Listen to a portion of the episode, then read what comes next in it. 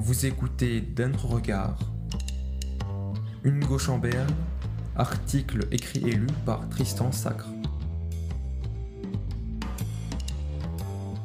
Si le projet étatique fédérait le mouvement sioniste, il était toutefois subdivisé en deux tendances majeures.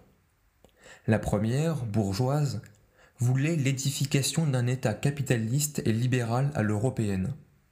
La seconde, socialiste, ambitionnait de bâtir une société juste et égalitaire.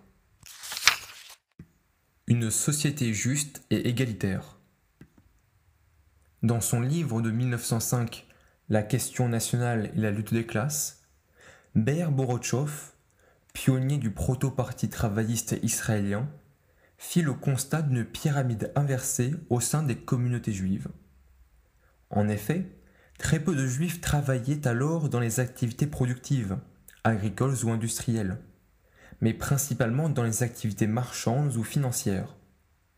Ils voyaient alors la nécessité de bâtir le nouvel État par la conquête du travail, en orientant son économie vers les activités productives.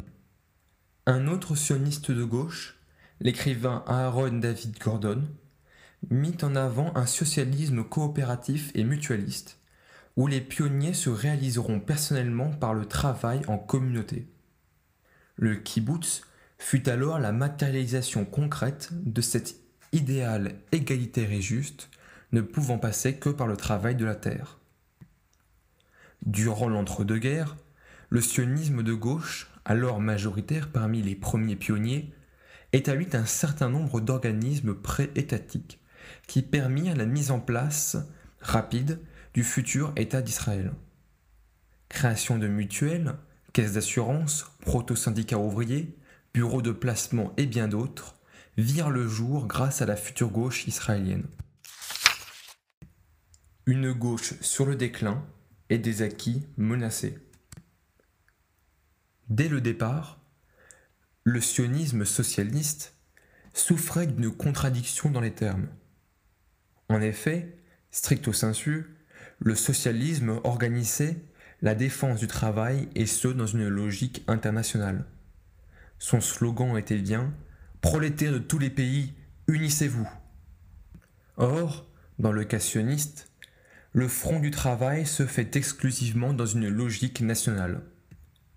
Mais la principale cause du déclin de la gauche israélienne provient du fait qu'elle n'a pas su conserver sa base électorale populaire à l'abord du nouveau millénaire.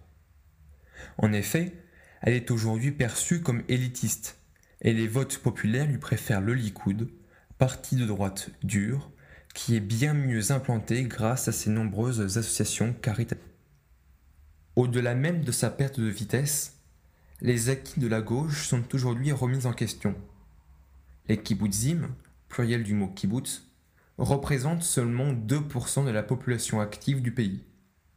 En réalité, ces derniers souffrent d'une perte de solidarité entre les travailleurs israéliens et surtout d'endettement depuis les années 80. Comme ultime manifestation du déclin de la gauche, Israël, qui voulait voir naître une société juste et égalitaire, est aujourd'hui un des pays les plus inégalitaires au sein de l'OCDE avec un coefficient de génie dans la même tranche que la Bulgarie, l'Indonésie ou encore la Chine.